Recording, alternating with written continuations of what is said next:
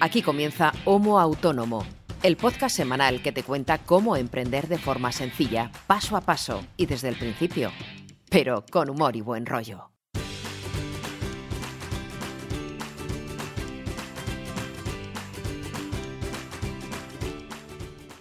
Hola amigos, hola amigas, bienvenidos y bienvenidas a un nuevo episodio, el número 46 de Homo Autónomo, episodio grabado en mitad del puente de diciembre del año 2019, para que no digáis luego que nos queremos a todos y todas.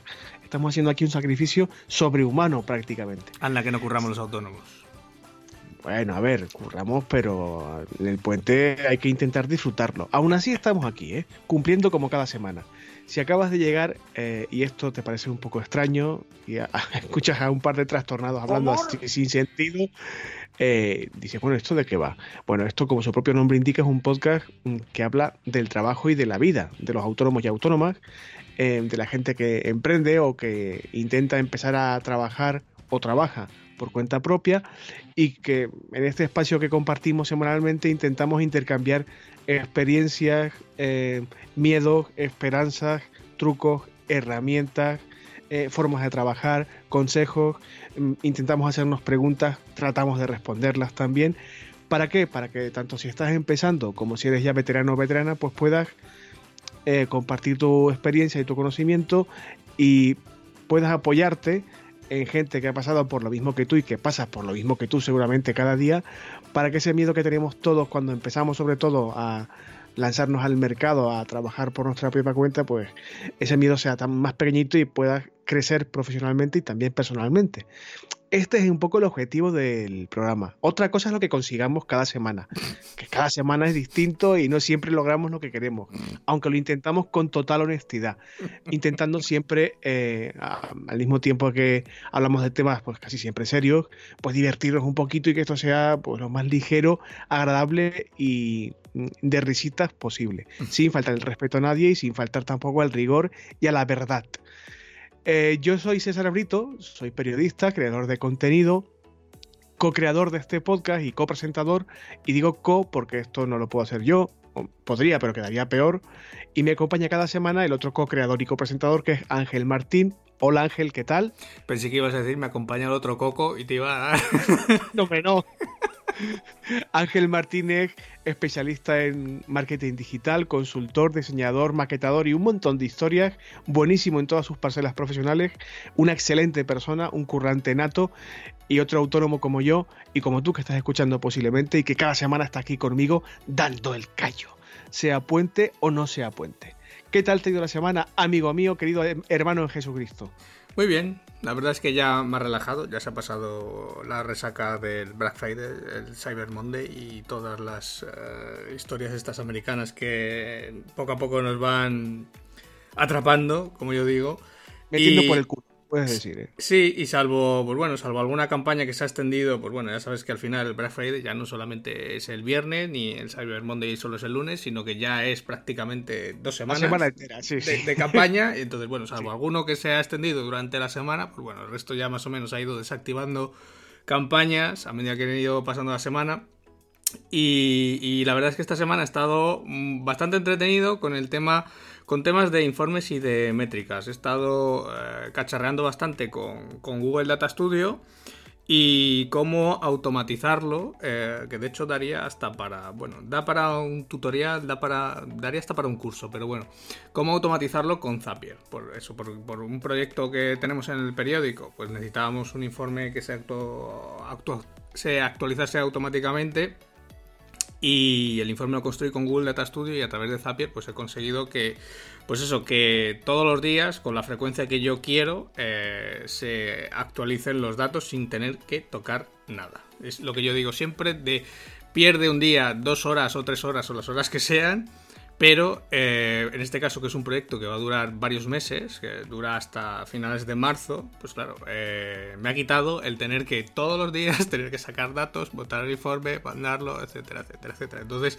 eh, con eso estaba entretenido, la verdad. Sí que he tenido más cosillas por ahí, bueno, también he tenido clase, pero a destacar quizá eso, que lo mismo da hasta para un episodio del podcast o bueno, para hacer otro tipo de contenidos, pero bueno, en esa parte contento. Ya sabes que aquí la lista de temas del podcast está siempre abierta y espero que de hecho que crezca porque estamos llegando casi al año de emisión y hay que ir renovando contenido y proponiendo temas nuevos. Si acabas de llegar, posiblemente te extrañe que Ángel esté tan contento con un asunto que nos comenta, pues que habla de datos, informes, métricas, automatización y te puede parecer un poco extraño. Si eres veterano de Homo Autónomo y eres oyente fiel, sabes que esto en Ángel es totalmente normal, que estos temas le encantan y que le sacan mucho partido en cuanto a rendimiento y productividad a este tipo de dinámicas de trabajo. Y si escuchas un poco el archivo de Homo Autónomo, sabrás que de cuando en cuando dedicamos algún episodio a este tipo de asuntos o de enfoques de trabajo que suelen facilitar mucho, mucho las cosas. Y además, y perdón que te corte, es que al final es un informe que yo he creado para un proyecto en concreto, pero que luego es perfectamente aprovechable. A ver, con pequeños ajustes para muchos proyectos, tanto propios como de clientes, como seguramente de muchos eh, proyectos de los que nos están escuchando, pues seguramente también lo podrían aplicar, porque al final eh, pues está cogiendo datos de un e-commerce y está mostrando de una forma pues mucho más limpia, mucho más digerible esos datos de ventas, o sea que al final es una mm. forma de pintar esos datos. Mira, algún, algún día, y esto apúntatelo por ahí, porque yo no tengo delante el listado de temas, podríamos dedicar un programa o incluso más de uno, no solamente a esta dinámica de trabajo que comentas y a la, creación de reportes y de informes, sino al concepto mismo del Big Data. ¿Por, qué está, ¿Por qué es tan importante hoy en día? ¿Por qué va a seguir siendo importante? ¿Y por qué deberías tenerlo en cuenta en tu proyecto? ¿Y cómo te puede aportar valor a tu producto o a tu servicio final?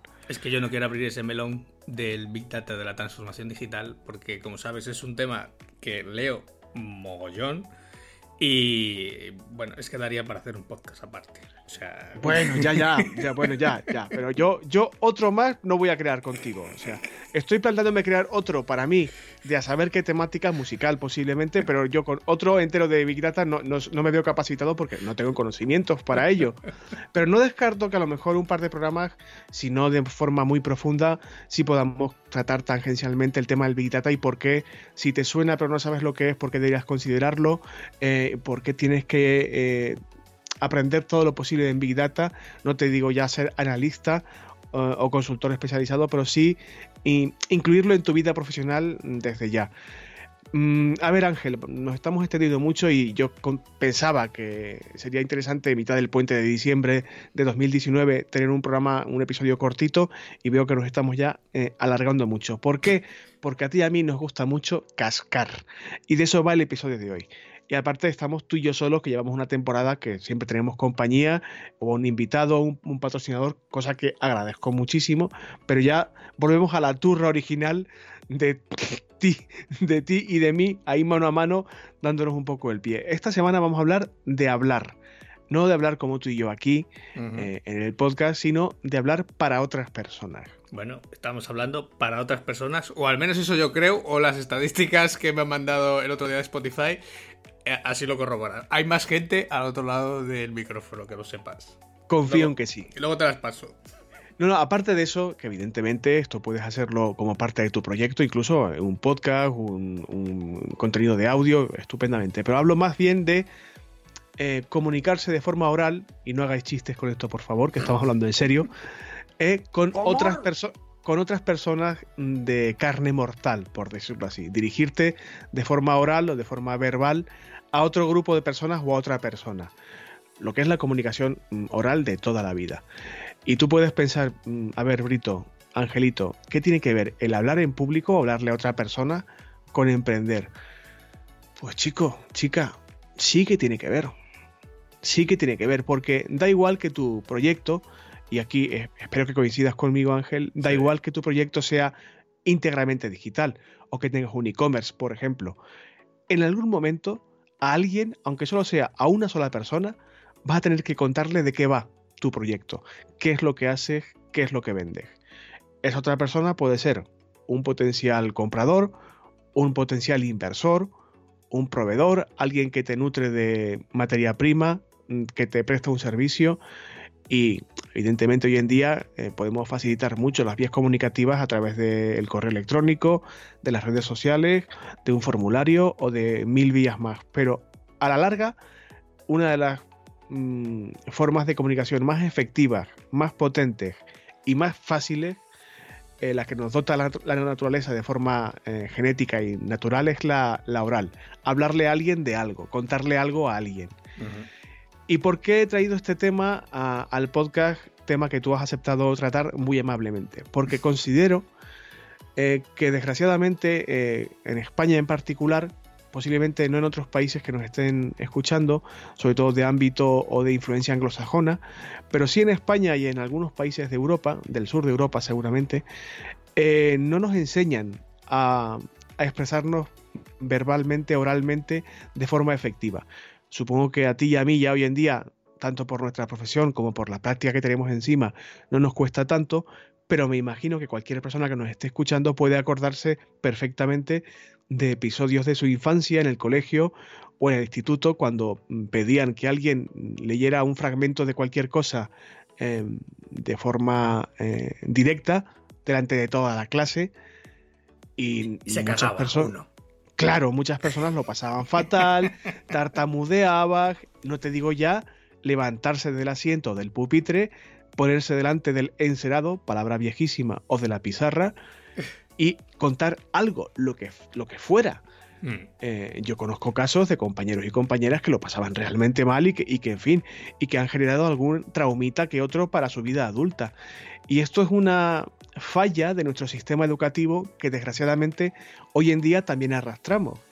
Y me encuentro en estadios de educación superiores, incluso en la universidad y en el ámbito mm. profesional, con personas que les cuesta horrores eh, dirigirse a otra persona, no digamos ya a un, auditorio o a una clase, a una sala llena de gente, de forma oral. Es cierto que este tipo de, dificultades o de problemas mm, tienen mucho que ver con la forma de ser de cada uno, con la personalidad. Aunque tú hagas un podcast conmigo cada semana y tengas un podcast diario, me consta que si puedes solventar el grueso de tu trabajo comunicativo de forma virtual o digital, lo solventas mucho mejor. Sí, sí, sí, pero esto no implica que tú tengas dificultades reales para comunicarte con otros seres humanos, ni ningún tipo de sociopatía, ni nada de este estilo. Pero mira, ahora te cuento. No, no, tú, solo, tú tira, tira, si llevo un rato hablando yo solo. Que eh, yo eh, cuando lo estabas contando, me estaba acordando, porque yo, por mi tipo de personalidad, aunque no lo parezca, soy bastante introvertido.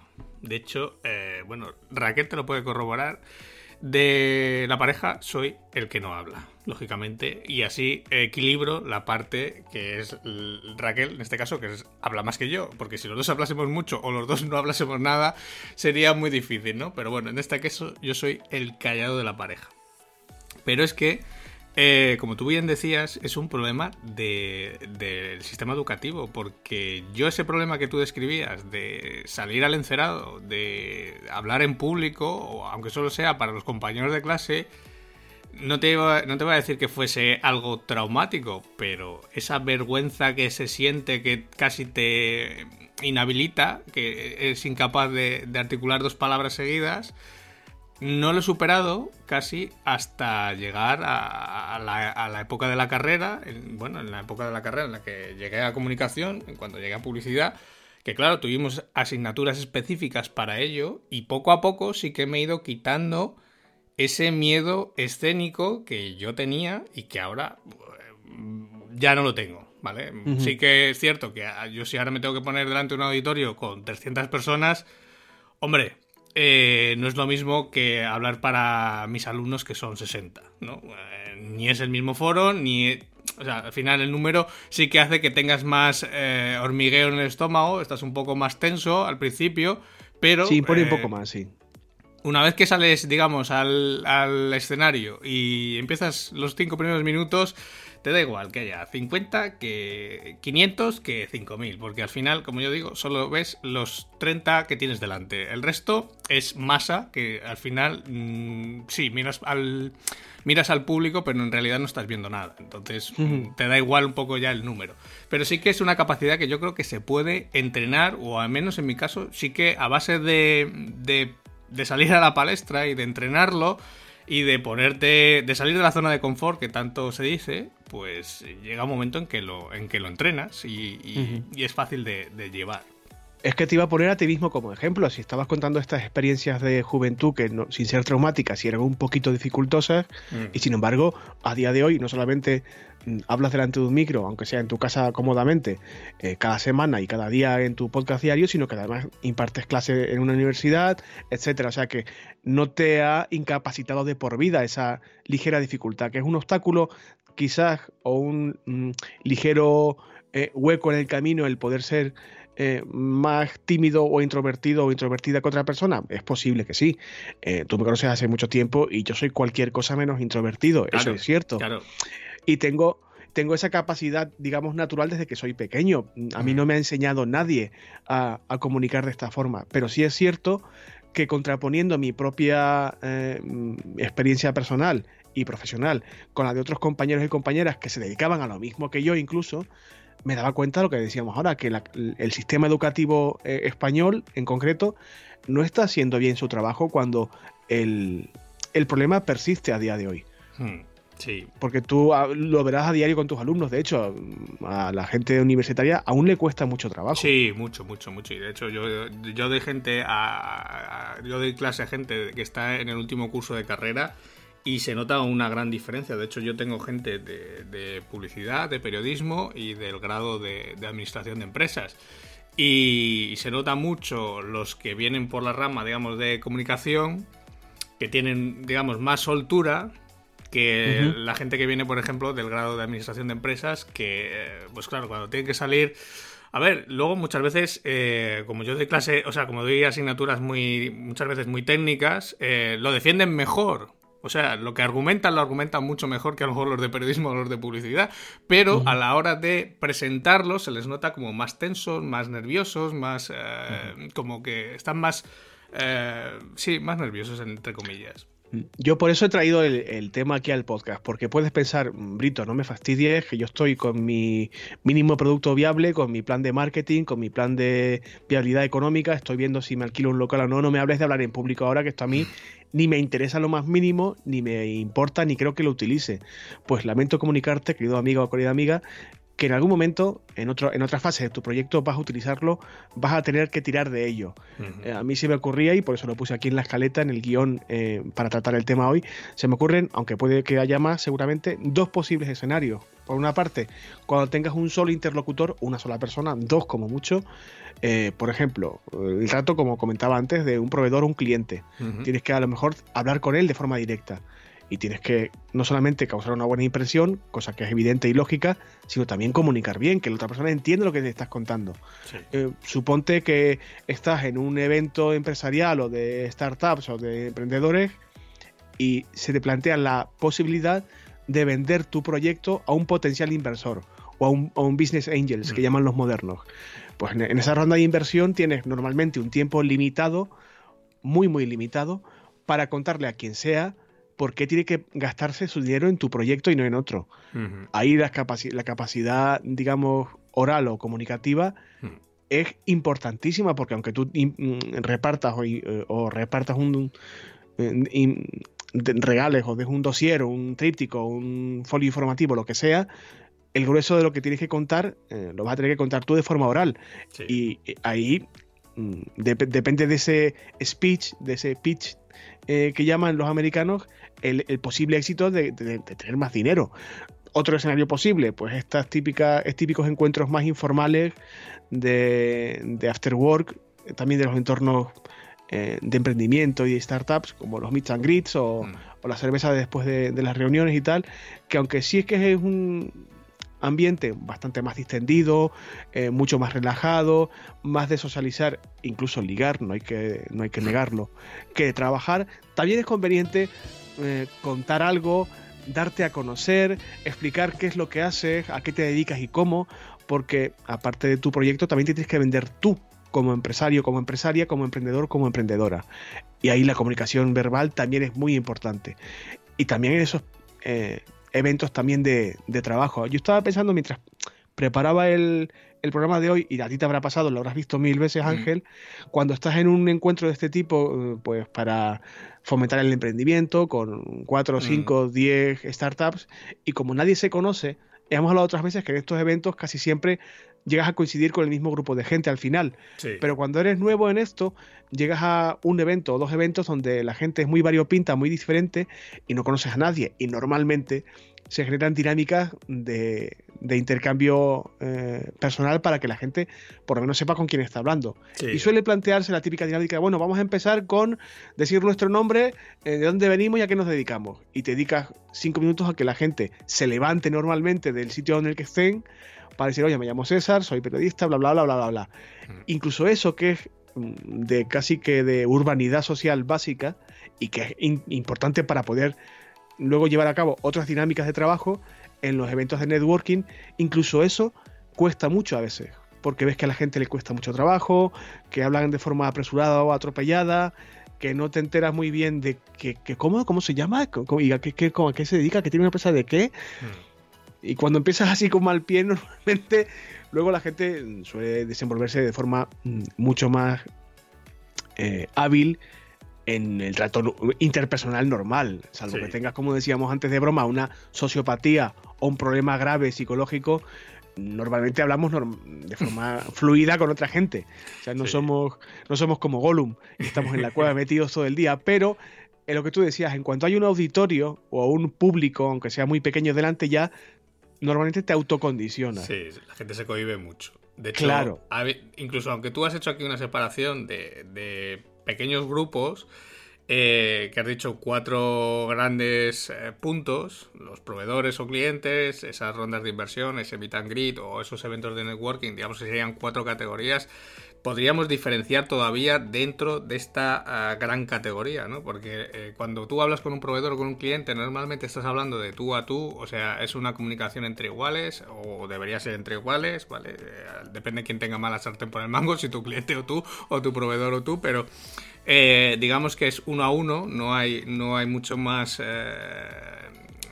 mm, destinatarios de ese mensaje que tú estás hablando, mientras que en la ronda de inversión, por ejemplo, sí que ahí vas con la condición de un tiempo muy limitado y sí que tienes que tener ese speech o ese discurso muy, muy, muy preparado porque lógicamente tienes que contar todo lo que necesitas contar en el tiempo que tienes para hacerlo porque no tienes más tiempo. Entonces ahí no es una comunicación improvisada, sino que es algo que tiene que estar ya muy ensayado, muy interiorizado, que te tiene que salir casi eh, como decía mi abuela, eh, como el Padre Nuestro, ¿no? Te lo tienes que saber, pa, pa, pa, pa, pa, o sea, de una forma muy, muy heavy.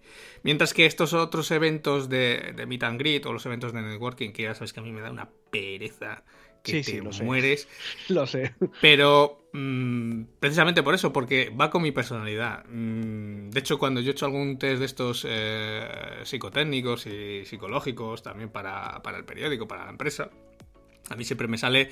Eh, somos dos o tres compañeros que siempre nos sale eh, el nivel de empatía bajísimo. Yo no lo tengo. Yo no lo tengo. Yo no lo tengo negativo, yo lo tengo hiper bajo, pero tengo algún compañero que es que hasta le sale negativo. O sea, es que ese ya es antisocial total. Y además que lo reconoce. Si es que yo no quiero hablar con nadie, no necesito hablar con nadie. Pues si es que, claro, cualquiera que te oiga piensa que eres eh, una especie de medio máquina. Y no es verdad. Ángel es un tío encantador. es que eres encantador. Pero es que, mm, por ejemplo, en un evento de, de networking es que me da pereza tener que conocer gente nueva. O sea, no, me importa, pero me da una pereza el ponerte a hablar con alguien que no conoces de nada, que mm, seguramente no te importa su vida, eh, él no te importa la tuya, o sea, a él no le importa la tuya, y es un poco como de paripé, de, de, de postureo no sé. A, ver, a ver si va a ser la edad, Angelito, que te estás haciendo mayor. No, no, no, no, no, no, no, porque, porque siempre, desde siempre, desde siempre, porque incluso cuando estaba en Salamanca hace años, igual me pasaba lo mismo. O sea, yo era ir a un evento, eh, voy, eh, escucho la, la, la formación, la masterclass, lo que sea, y en el momento que empieza el rollo de las cervezas, del mamoneo, era coger e irme para casa. O sea, siempre. O sea, es que no, lo aguanto. Y sé que es tirar muchas veces piedras contra mi tejado. Pero mm, como no me siento cómodo, porque es como estar vendiéndote a ti mismo y yo mm, pues muchas veces no lo he necesitado, eh, no me siento cómodo. No es algo que me salga natural y me encuentro muy forzado. Y... tranquilo, que si hay que vender a un autónomo, estoy aquí a tu lado siempre, como Panza, como tu apoyo ahí empático forever. Pero eso también, pero me ha pasado hace años y me sigue pasando ahora, porque hace, no sé si fue el año pasado, no sé cuándo, no sé cuándo ha sido la última vez que fui a, una WordCamp, a un evento de estos de, WordPress, y, y fíjate que fui porque me interesan las charlas, me interesan las ponencias y tal. Pero, eh, claro, entre ponencia y ponencia, o en el descanso, en el café, en la comida y tal, mmm, fíjate que me fui a comer yo solo por no tener que, o sea, necesitaba desconectar eh, de tanta, o sea, de que todo el rato estuviese hablando de lo mismo, entre los mismos y tal, y ya llegaba un momento que hasta me agobia, digo, necesito desconectar un poco y luego voy a volver. O sea, esa parte del networking, yo como que la... Em, no te preocupes, que ya si hay que hacerlo tú y yo de un autónomo, ya me encargo yo de eso, no te preocupes. Pero precisamente por eso, porque en uno es em, uno a uno, en, esa ronda de inversión sí que tienes más eh, destinatarios de ese mensaje, pero tienes que tener muy controlado. Y en ese networking, que tú muy bien has dicho, que es con la cerveza, que muchas veces se utiliza como excusa para ligar. O sea, claro, es que ahí ya mm, no es una charla eh, estrictamente profesional, sino que muchas veces se deriva a otros temas que a mí mm, muchas veces no me aportan nada y precisamente por eso, porque como sigue, eh, esto pasa ahora y pasaba hace años y como desde hace años sucedía lo mismo, por eso yo cada vez lo hago menos. no por posible, posiblemente porque tanto tú como yo, ahora por lo menos ahora en esta etapa de nuestras vidas, vamos a trabajar. Y mm. todo lo que se desvíe del trabajo y de lo que pueda reportarnos eh, algo interesante para nuestro trabajo, para nuestro proyecto, eh, igual te, te cansa un poco más o, te, le ves menos sentido, ¿no? Es, que llega un momento en que piensas, em, ya es que al final, estoy cuando estoy, por ejemplo, la última vez que he estado en un evento de estos de networking, que ha sido hace unos meses, así en verano, es que eh, la sensación ha sido de estoy perdiendo el tiempo. O sea, y cada vez que tengo esa sensación de que estoy perdiendo el tiempo, es que la siguiente reflexión que hago es que estoy perdiendo dinero. Porque ahora mismo que estoy aquí haciendo el canelo, podría estar en casa haciendo algo de un proyecto, de un cliente, de lo que sea, y ese es tiempo que puedo facturar. Mientras que esto, sí, me estoy tomando una cerveza, pero mm, tampoco me aporta nada. Bueno, pero no, no, no, vayamos a remar en, contra de la corriente del episodio de hoy, que se trata de convencer a la gente de justo lo contrario. Que Pero que cada uno personalmente es como es. Y claro, claro. Pero a pesar de tu forma de ser, eh, te ha tocado adaptarte, vaya. Sí, sí, no, no, claro, claro. Sí, yo te digo que eh, yo si tengo que ir a dar una charla, voy a dar una charla sin ningún problema. He hecho presentaciones, he hecho charlas, he hecho he moderado mesas redondas, o sea, he hecho prácticamente ya de todo. Y cuando me lo piden, no tengo ningún problema. Pero, pero por eso, eh, o aunque no sea cobrando, pero cuando veo cierto interés o que está relacionado con realmente mi trabajo porque lo, vamos a ver luego cuando hablemos de las cosas a tener en cuenta y de hablar en un entorno eh, con un público más grande, muchas veces entra en lo que sería un producto de imagen para, para uno. Cuando es una marca personal, pues bueno, hay veces que una charla te la pueden pagar, una conferencia te la pueden pagar y a veces no te lo pagan porque hay congresos o hay em, ponencias que no, no, te lo pagan. A lo mejor te pagan el alojamiento, te pagan el transporte o las dietas, etcétera, pero no te pagan nada. Pero a ti a lo mejor te interesa por esa visibilidad que vas a tener, por ese digamos, mm, reconocimiento, ¿no? Porque al final cuando tú das una charla ante un público es porque controlas de ese tema o, la organización de ese congreso, de ese seminario, cree que tú controlas de ese tema y por lo tanto te coloca para esa audiencia como referente en ese tema. Entonces muchas veces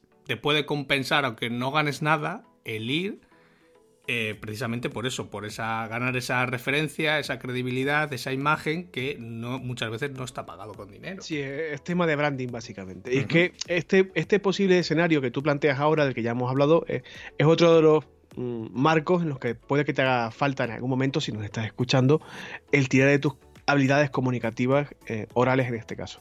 Digo orales muchas veces en el episodio y, me está dando muy mal rollo, pero espero que, espero que me estés entendiendo. Em, eh, por ejemplo, eh, dar una charla sobre ti mismo o, sobre tu proyecto a un, auditorio, a ver, pequeño, no tiene por qué ser el Cursal de Bilbao, de Barcelona, perdón un auditorio de 20 personas, de 30, de 50, o dar una charla para compañeros de trabajo, 15, 20, una reunión con compañeros de trabajo de 10, 12 personas, con directivos, etcétera. Mm. Eh, impartir un taller para 6, 10, 12 personas. Eh, hacer una presentación sobre lo que tú haces, sobre un producto nuevo que tienes, sobre X. Mm. Ya el, el, auditorio, digamos, el público ya es un poco mayor. Eh, la comunicación sigue siendo la misma, pero el enfoque de esa comunicación varía ligeramente. Hay que mimar un poquito más el mensaje, hay que de nuevo tener en cuenta el tiempo disponible, hay que tener en cuenta incluso el espacio físico en el que estás, etcétera, etcétera. Son varios escenarios donde la herramienta es la misma, aplicada de forma diferente. Y a lo que voy es, Oye, Brito, yo es que soy súper tímido, súper tímida, eh, me dan sudores fríos, me bloqueo, me quedo en blanco, soy incapaz, tartamudeo. Calma. A ver, no niego que esto puede pasar, ¿vale? Y si estás escuchando esto, eh, te parece tan sin sentido como el, el after work para Ángel con las cervezas y tal. Bueno, calma. Sé que es trabajoso, sé que puede resultar muy traumático. Eh, yo he dado talleres de estos varias veces y me he encontrado algún caso de alguna persona con mm, serios problemas de timidez que a la hora de practicar lo que habíamos visto en el taller, de hacer algún ejercicio muy sencillo, muy simple de, puesta en práctica de algún conocimiento básico que les he dado en el taller, de, no, de negarse a participar. Mm. Y a la, segunda vez que intenté animar, Oye, inténtalo, no hace falta que, sea perfecto, inténtalo, aunque solo sea para romper ese bloqueo que tienes, negarse en redondo, eh, yo continuar con el taller y a la siguiente vez que intentaba buscarlo entre el auditorio, mm, se había ido el tipo. Mm. O sea, que yo reconozco que hay personas que esto le supone un trauma personal real y, serio a veces. Bueno, calma. Si esto es así, si esto realmente eh, te sucede a ti que estás escuchando y crees que para tu proyecto de emprendimiento esa herramienta te va a ser necesaria en algún momento, por una parte, estudia, que se puede estudiar. Ahora te daré una referencia de un libro que, aunque tiene un tiempo, a mí me sigue pareciendo de los mejores que he leído al respecto. Aparte de formarte, leer, intentar informarte de cómo se hace esto, eh, dicho y contado por gente que tiene mucha experiencia y que son excelentes comunicadores, aparte de nosotros dos, eh, vete a un especialista. A ver, esto suele sonar un poco raro, ¿vale? Pero vamos a intentar no estigmatizar el asunto. Si tienes problemas severos de mm, psicológicos, vaya, de personalidad, eres una persona muy retraída, muy tímida y crees que te está eh, jugando a la contra, ponle remedio a eso y vete a un terapeuta, psicólogo, psicóloga, incluso a un logopeda si crees que el asunto es más mm, que el problema de la fonación tiene más con, que ver con asuntos mecánicos de tus cuerdas vocales, de tu garganta, de tu respiración. Busca asesoría profesional. Pero no pienses que no se puede hacer o que tú estás apartado del resto de los mortales y que no vas a poder hacerlo nunca en tu vida, porque no es así. No es así.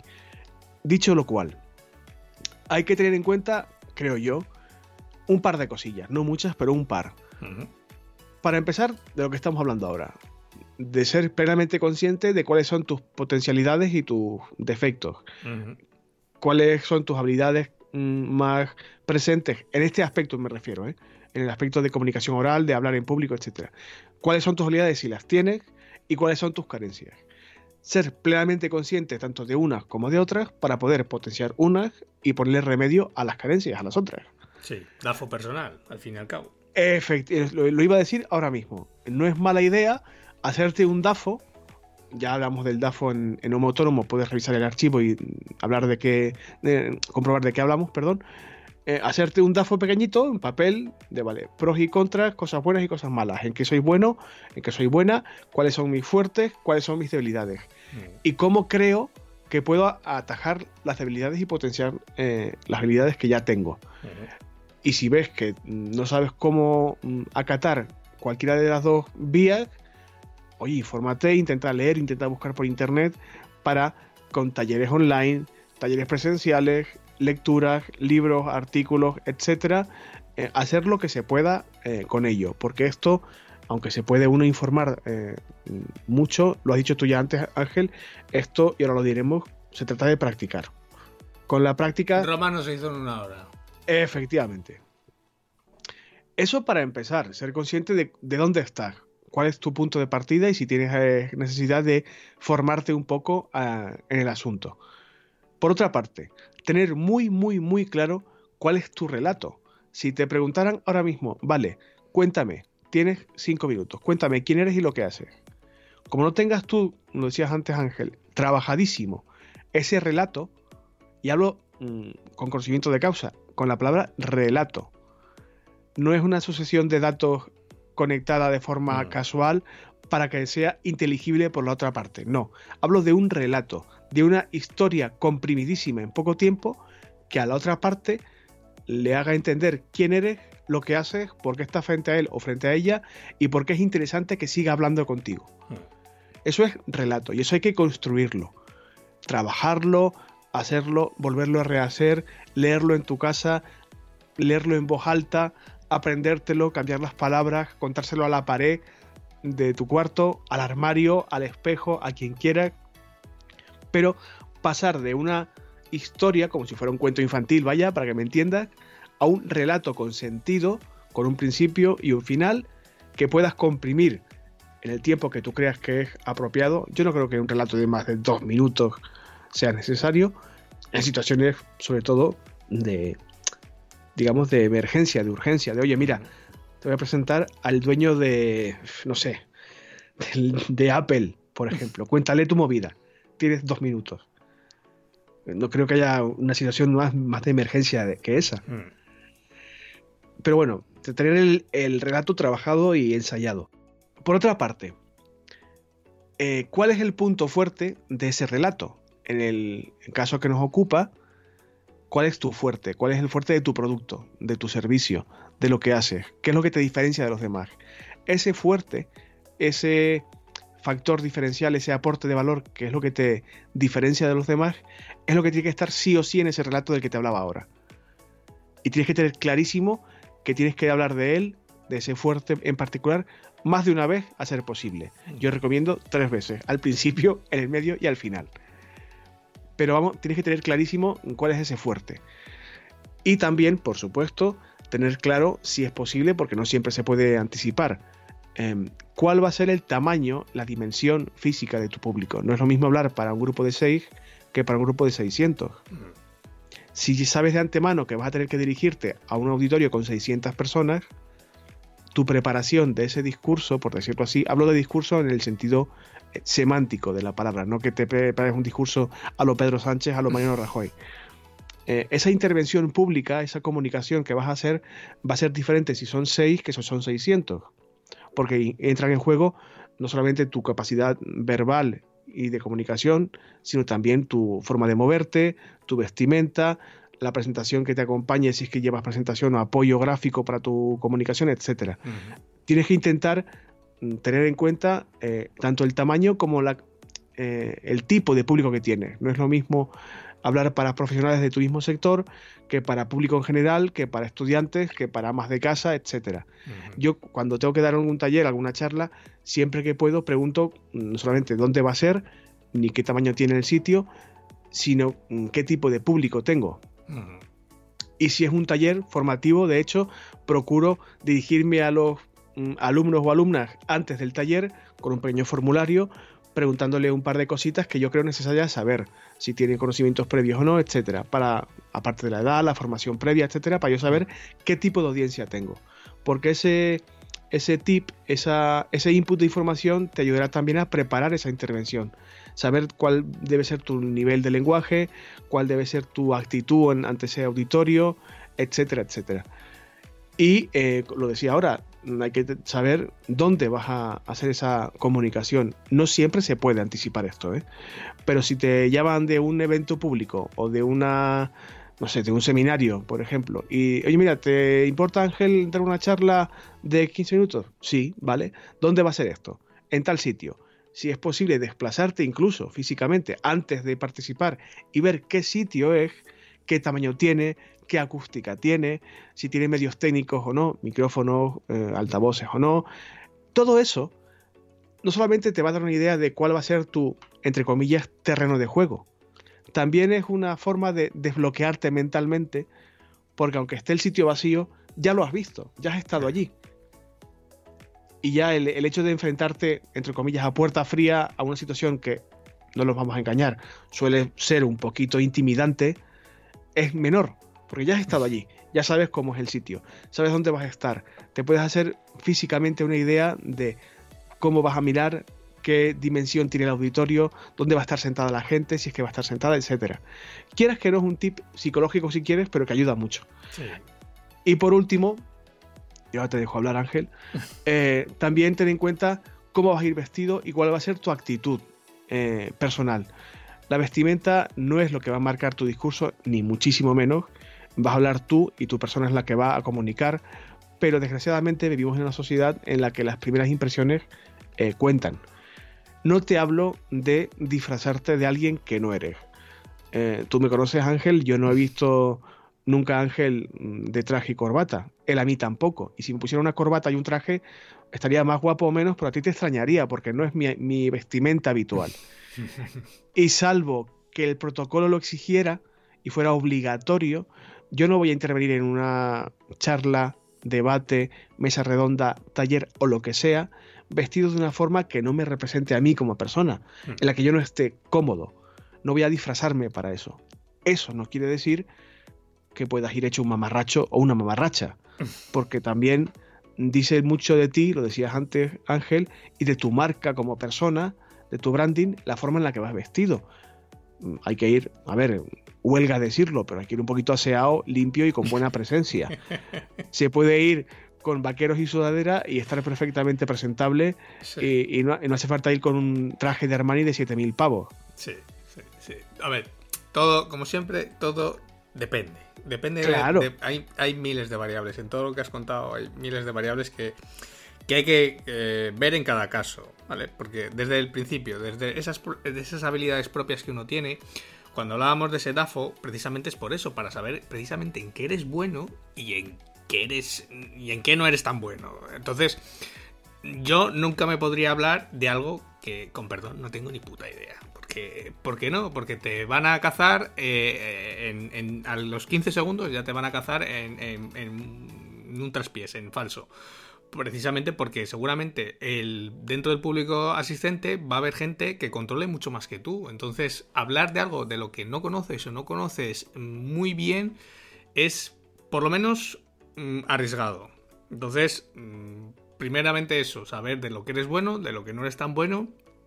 Y lógicamente, si tienes que hablar en público, pues que sea de la parte que más controlas, porque si no mm, vas a estar mucho más nervioso de lo normal que ya te vas a poner cuando, cuando tengas que hablar delante de un auditorio.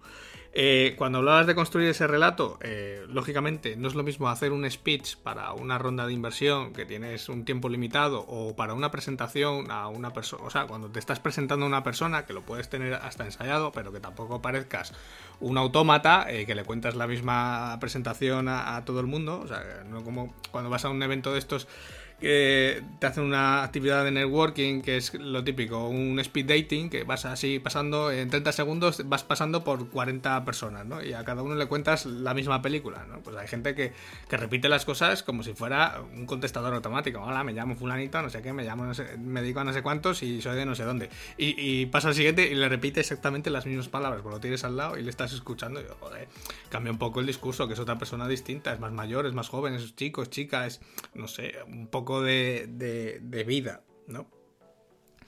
Eh, eh, luego, en, luego ya resumiendo un poco toda esa parte de, cuando vas a dar, por ejemplo, una charla o una conferencia o una clase, me da igual, porque al final depende, en realidad es lo mismo, es contar algo de lo que tú controlas a un público, me da igual que sea en formato charla, que sea en formato eh, clase, que sea en formato presentación, al final es un poco da un poco igual, ¿no? Es contar algo, un tema sobre el que tú sabes algo eh, a un público que puede saber lo mismo que tú o menos o incluso a veces puede que haya gente que sepa más, pero cosas que sí que tienes que tener en cuenta, pues eso, el tamaño, porque sí que te va a cohibir, mm, lo decía antes, no es lo mismo hablar para pues eso, para 5 personas, para o 50 o para 500, básicamente porque porque un auditorio de 500 personas impone mucho más, básicamente porque la sala es mucho más grande. Cuando estás con 5 personas estarás en una sala pequeñita, mm, no tiene sentido que estés en una sala hiper grande en el que quepan 500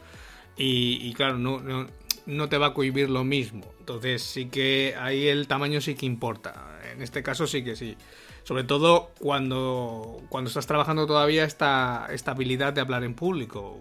Y si todavía no has hecho un aforo tan grande, pues es como siempre, no empieces por el aforo de 500 personas, empieza, empieza trabajando con aforos más pequeñitos, 5 o 10 personas, luego crece algo un poquito más grande, 50 personas, y de ahí ya sí que puedes dar el salto a 100, 200, 300, ahí ya da un poco igual porque eh, al final es un poco, mm, como yo digo, es, masa, ¿no? No ves, no solo ves una masa eh, amorfa de ojos, pero no, no, te das cuenta de la gente que hay en realidad. eh, eso en cuanto al tamaño del público o, al espacio al que vas, en el que vas a estar. Sobre todo por eso. Yo sí que tengo eh, por costumbre cuando voy a dar alguna conferencia, alguna charla, ir siempre eh, con mucha antelación. ¿Vale? Si puedo ir el día antes y probarlo todo el día antes, perfecto. Y si no puedo por lo que sea el día antes, porque a lo mejor la sala en el hotel está cogida o no está todo montado, o yo que sé, el sonido no está montado, voy ese mismo día por la mañana, hiper pronto, y eh, a mí me gusta, eh, pues eso, saber qué sala es, eh, ver el escenario, subirme al escenario. yo normalmente pues siempre llevo mi equipo, probar mi equipo, ver que funciona el cañón, ver que funciona el sonido, si tengo vídeos, si no, bueno. Y ver un poco cómo es el escenario y ver qué pasos puedo dar por el escenario, cómo me puedo mover, porque a mí me gusta mucho pasearme cuando estoy hablando y necesito saber un poco el recorrido que voy a hacer y cómo a ver cómo está distribuido el público, cómo se ve, ¿no? Lógicamente, no es lo mismo ver la sala vacía que la sala llena. La sala vacía. Ya, pero te haces una idea. Te haces una idea. Ya, solo verlo, estar allí ya mentalmente. Está claro, y ya por, más o menos puedes eh, calibrar eh, cómo te vas a mover y hacia dónde tienes que mirar, ¿no? Sobre todo si es un evento en el que también se va a grabar o hay cámaras, etcétera, pues saber dónde van a estar ubicadas las cámaras para tenerlo controlado, pues y mirar alguna vez no va a estar mirando siempre a cámara, pero de vez en cuando, pues también mirar al objetivo, pues no viene mal, ¿no? y, sobre todo también tener controlado muy, bien el tiempo que te dan, ¿vale? Porque yo me lo he encontrado en muchos eventos, yo es algo que he ido eh, trabajando y perfeccionando pues con muchos años, eh, pues porque también las clases te hacen perfeccionar exactamente eso. Yo al final sé, cuando llevo por ejemplo para clase un número de slides concreto, sé si me da tiempo en la hora que tengo de clase o si me paso o me quedo corto. y es que eh, muchas veces hay gente que tiene para hablar en un evento 30 minutos o 40 minutos y lleva una presentación de 150 diapositivas. No sé, o vas a no sé, a, casi diapositiva cada 5 segundos o no te da tiempo a contarlas todas. Porque eh, a, mí, esos casos que he visto, he visto varios también, eh, a mí me hablan de dos posibles motivos para eso. Uno, has colado la misma charla en 64 escenarios diferentes para 64 tiempos diferentes. O te da igual el tiempo y tú vas a contar tu película y te da igual que te den 30 que tú te estás tu hora y media. ¿Por qué? Porque tu charla es de hora y media y a tomar por el saco los demás. Esa normalmente es, la segunda parte, más que la primera, la segunda causa más que la primera, porque aunque tú tengas una charla preparada y porque hay gente que se dedica profesionalmente a esto, a dar charlas, a dar conferencias y lógicamente para cada sitio al que va no monta una charla distinta, sino que reaprovecha y hace refritos de lo que tiene o va haciendo o va aumentando las charlas, pero mm, lo mismo va a cinco eventos y cuenta la misma charla los cinco eventos. ¿Qué pasa? Que en uno a lo mejor tienes una hora y en otro tienes media. Pues claro, en el que tienes media, si tienes 100 slides, eh, a lo mejor en el de media hora tienes que dejarlo en 30 o en 25 slides y en el que tienes una hora o dos horas, pues sí puedes sacar las 100 slides. Adaptarlo, claro. Más bien sería la segunda causa, que el que quiera hablar de su libro y le importa tres pepinos, que es 45 minutos, que él intenta meter ahí su, su speech de ventas a calzador como sea. Y eso tampoco... Que es una mala forma de comunicar, porque la gente se desconecta. No, no, esas cosas... La, gente sale con un cabreo de la leche. claro, porque esa gente, eso se nota. Acaba por notarse cuando tú has venido allí solo a hablar de lo tuyo, cuando tu capacidad comunicativa no es mala, pero vas solamente a vender tu moto. Eso se nota. Y llega un punto que si encima eres, por desgracia, no tienes mucha habilidad y tienes eh, la mala suerte de caer pesado o pesada y no has medido muy bien ni tu tiempo ni tu relato, puedes cansar al auditorio y la gente se desenchufa y ya les puedes vender tú oro molido que, no te lo van a comprar. Sí, y aparte, ya no, ya no solamente que te pases de tiempo, que, eh, que, intentes meter con calzador algo que no tiene sentido, sino que muchas veces es como cuentas también las cosas. hay gente que tiene un monotono que duerme hasta las piedras. O sea, y ya también tienes que ser consciente, si por ejemplo estás en un congreso y tu, charla forma parte de un panel de ponencias más, eh, tienes que mirar muy bien a qué hora han puesto tu charla, porque no es lo mismo arrancar a las 9 de la mañana que tener la charla de las 4 de la tarde después de que viene la gente de comer, o ser la última de la mañana, o ser la última de la tarde, porque la gente no está igual de fresca, no está igual de cansada, no tiene el mismo hambre. Em, hay que jugar también con esas variables, ¿no? Ver un poco, ser un poco listo de a qué hora tengo la charla, vale, pues esa primera hora de la mañana está la gente, sí, está la gente fresca, pero está también la gente dormida muchas veces y hay que espabilarla un poco. Y si meterle un poquito más, meterle un poquito más de energía y claro. Claro, y si es la primera de después de comer, eh, claro, si eres un tipo de estos monotono, eh, pues claro, la gente se te va a echar la siesta. Si no, eres, si no eres capaz de despertarlo un poco con el tono, con algún chascarrillo, con alguna broma, con algún pequeño, alguna pequeña actividad que los espabile, ¿no? Que tengan que hacer algo aunque solo sea levantar la mano tres veces, pero mm, jugar con, esa, con esas variables. Y también esto es un truqui para gente que a lo mejor, si no lo has hecho nunca, te va a dar igual, pero si ya llevas alguna charla dada, mejor o peor, mi consejo, mi truqui, mi taller, mi, lo digo en los talleres, que por cierto luego lo diré, si quieres que te dé un taller, ponte en contacto conmigo, que yo estas cosas las, he trabajado bastante. Eh, procura, si, lo que decía Ángel, si tienes una intervención pública en un panel de, personas donde tú eres uno entre varios, mm. investiga después de quién vas. Si sabes que vas después de fulanito o menganita, tómate el tiempo de saber quién es esa persona y si puedes ver alguna charla suya mm, anterior, date el trabajo de ver cómo comunica esa persona. Claro. Para, para saber eh, en qué estado está el público cuando tú vas a hablar. Ya no, ya no en qué estado está el público, sino que yo muchas veces cuando voy a un congreso en el que he tenido que hacer alguna conferencia, o sea que estoy dentro de como ponente, yo voy a las charlas anteriores, porque muchas veces eh, hago referencia a lo que se ha hecho, a lo que se ha dicho en una charla anterior, o lo que se ha dicho a lo mejor por la mañana o por la tarde. O sea, cito a los que estaban antes, porque a lo mejor han estado hablando de un tema del que yo toco tangencialmente. Intento lo que yo voy a contar, conectarlo con lo que se ha dicho antes o lo que se va a decir después. Y luego, pues a lo mejor digo algo sobre un tema concreto y digo, oye, pues justamente relacionado tenéis luego a las 6 eh, a fulanito que habla de esto, que es un crack, que no sé qué, no es igual. Pues, eh, no sé, mm, ver que te has preocupado por la audiencia que tienes delante, ¿no? De, de saber a lo que han venido, que tú eres un eslabón de esa cadena más pero que lógicamente no han venido a verte solo a ti, sino que han venido a ver al resto de gente que, iba a hablar también contigo.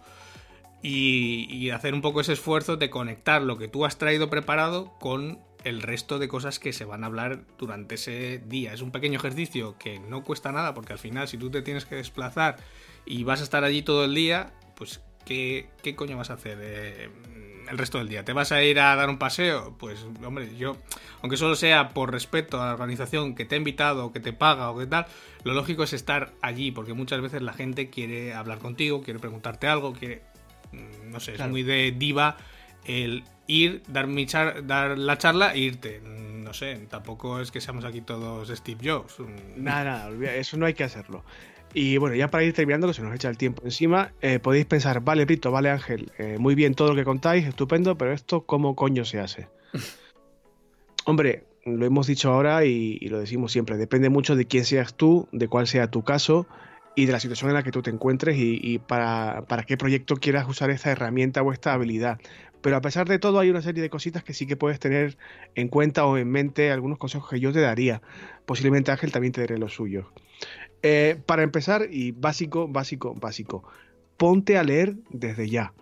Si no te gusta leer o no, no eres muy lector, no te van mucho los libros, haz el esfuerzo. Da igual que leas, no te hablo de libros serios, ni tochos, ni ladrillos, lee cualquier cosa, hmm. pero intenta adoptar el hábito de lectura. ¿Por qué? Porque la lectura, igual no de un día para otro, pero sí de un año para otro y con el tiempo. Te va a dar mucho más vocabulario. Y el vocabulario es tu arma de trabajo cuando tienes que comunicarte oralmente con un auditorio. Tu lenguaje, tu capacidad comunicativa será mucho más rica si tu forma de expresarte es mucho más rica también. No te hablo de florido, de alambicado, complejo, no. No, te hablo de montar el espectáculo teatral, no, pero tener herramientas, armas para expresarte de forma elocuente y, si es posible, medianamente brillante. Eh, no, no, da la lectura solamente, pero ayuda muy mucho a mm. enriquecer tu vocabulario. También mencionado, no lo he mencionado en la escaleta, pero tiene que ver con esto. Si tienes la costumbre de leer, lee a ser posible con un cuadernico de notas al lado, porque hay frases, citas, expresiones, escenarios, fragmentos que te pueden llamar la atención por algún motivo y que en el día de mañana, cuando te toque hablar de conceptos relacionados con esa cita, con ese libro, con ese fragmento, puedes rescatarlo de ese cuaderno y hablar de esa frase, de esa cita, de ese autor, de lo que cuenta en ese momento, adaptarlo a tu discurso, lo que sea, pero que tus lecturas tengan esteroides, como llamo yo. Esos esteroides son las notas de lectura que puedas tomar. Esto sé que queda un poquito de cultureta y tal, pero créeme que no es ese afán el, que tiene este consejo que te doy. Yo te hablo de, una herramienta que te va a ayudar en tu trabajo a la larga. Eso mm, para empezar. Y como hemos dicho, creo que varias veces en el episodio de hoy, practica, practica muchísimo. Esto no quiere decir que tengas que plantarte delante de un grupo de gente a hablar. No. La práctica se hace a solas cuando nadie te mira y como decía yo antes, mirando la pared o, o el espejo, el armario, lo que tú quieras. Practica tú solito o tú solita, pero practica para que no te resulte complejo el ejercicio de pensar en algo, procesar cómo vas a decirlo, cómo vas a expresarte y efectivamente expresarlo bien. Ese mecanismo mental, esa conexión cerebro-boca, que parece automática, es bastante rápida, pero no es automática y requiere práctica de construir eh, la frase en la cabeza, el relato y verbalizarlo. Para que esto sea efectivo, para que la práctica sea efectiva, mi consejo, se queda un poco de yuyu, pero créeme que es efectivo, grábate lo ideal es que te grabes en vídeo, pero entiendo que da un poco de yuyu. Salvo que seas un influencer y te mole muchísimo Instagram y seas un exhibicionista o una exhibicionista, el vídeo, por lo menos a mí me pasa, me da muchísima vergüenza. También lo da eh, la grabación de audio. Yo te aconsejo que grabes el audio, lo que sea que estés practicando, de tu intervención, de tu discurso, etcétera, y luego te escuches. Te va a dar una vergüenza horrible. Te va a odiar, vas a odiar tu voz, tu tono, va a parecerte que eres horrible, da igual. Da mm. igual. No se trata de que tú eh, te veas perfecto o te escuches perfecto, sino que seas honesto contigo misma, contigo mismo, contigo misma, y, digas, mira, pues aquí he hablado muy rápido, aquí no se me entendía, aquí he hablado muy bajito, tengo que subir un poco el tono de voz. Eso hazlo muchas, muchas, muchas veces, porque la práctica lleva a la perfección casi, o por lo menos a la mejoría. Y esto que te digo de que te grabes en tu casa a solas, eh, acompáñalo con un cronómetro. Hemos hablado ya varias veces en el episodio de hoy de que a veces tienes un tiempo limitado, a veces casi siempre tienes un tiempo limitado. Tienes que intentar con el tiempo y con la práctica que ese discurso que tienes que efectuar se adapte lo máximo posible al tiempo mm, pautado eh, en un principio. No seas muy exigente contigo mismo, contigo misma. Eh, ponte plazos de tiempo razonables. No pretendas contar un rollo tremendo en cinco minutos, pero bueno, intenta contar, contarte a ti mismo en la práctica esta de la que te hablo, historias muy sencillas de dos, tres minutos, efectivamente en dos o tres minutos. Y conforme tengas más soltura, más mm, confianza en ti mismo, en ti misma, más, habilidad, aumenta tanto la complejidad del discurso como el tiempo eh, a rellenar. Y para que esto no te resulte, digamos, eh, una tarea imposible, no compliques las cosas. Lo que vayas a contar, tanto en la práctica como en la, en la vida real, por decirlo así, que sea simple. Usa sujeto, verbo y predicado. No uses construcciones gramaticales complejas, subordinadas, mecanismos de lenguaje muy alambicados, muy intrincados. No, sujeto, verbo, predicado. ¿Por qué funciona? Porque es efectivo. Y evidentemente, cuando hablamos antes de construir el relato, usa la misma premisa para la construcción del relato. Plantéalo como lo que decía yo antes, un cuento infantil. Planteamiento, nudo y desenlace. Que la otra persona sepa qué va a escuchar, de qué va la movida, dónde está el meollo y cuál es la conclusión a la que tú quieres llegar. Salvo que tú quieras aportar alguna cosa, Ángel, yo creo que con esto, en cuanto a consejos básicos, valdría. Evidentemente, mi, mi recomendación es que leas todo lo posible sobre estos temas. Mi, mi consejo en este sentido es que te leas el que yo creo que es el mejor libro que yo he leído de estos temas hasta hoy. Hace mucho que no me formo académicamente en este área, pero que yo recuerde es de lo mejor que yo he leído.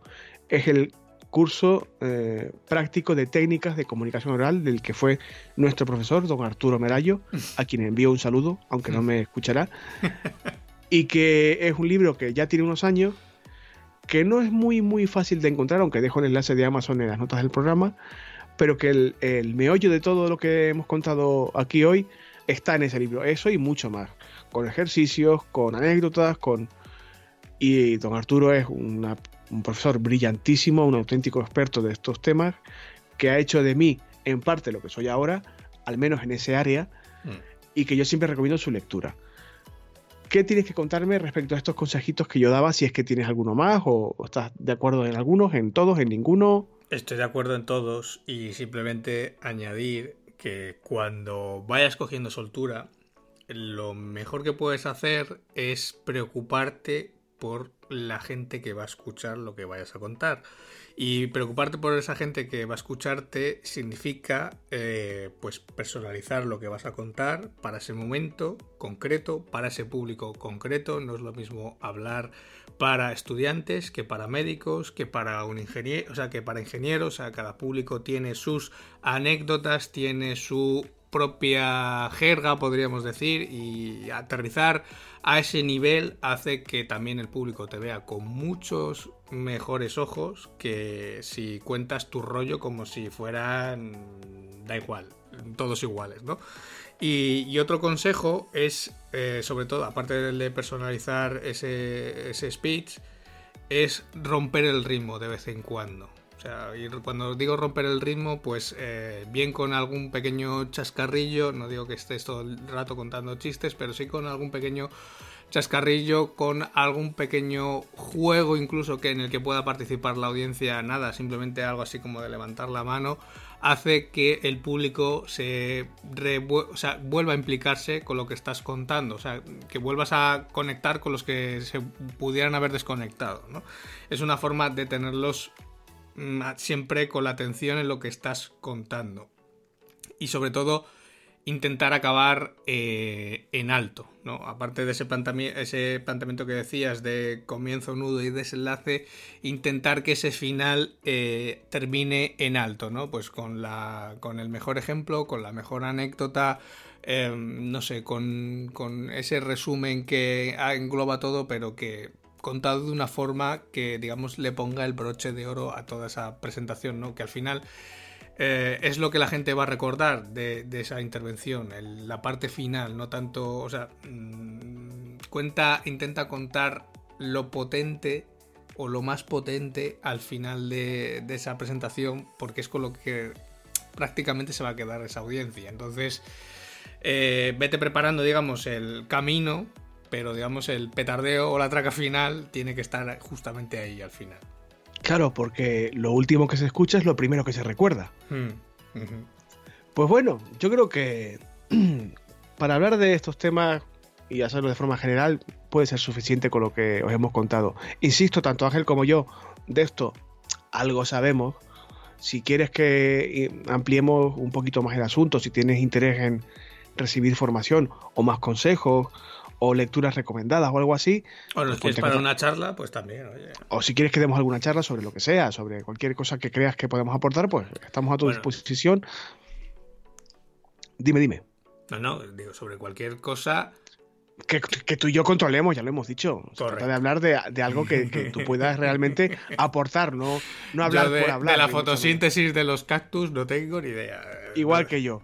Nada, pero ten en cuenta que se puede empezar eh, muy poquito a poco y puedes terminar incluso haciendo un podcast como este algún día. O sea que claro, claro. nadie es peor ni mejor que nadie.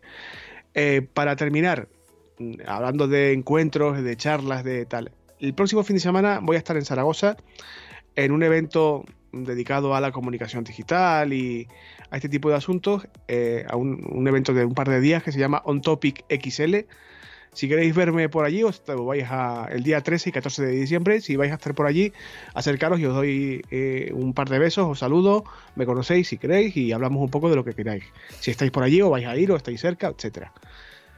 Y ya dejaré también el enlace del evento en las notas del programa. La entrada cuesta 20 euros, así que por si os interesa o, o queréis asistir o queréis informaros un poco del asunto.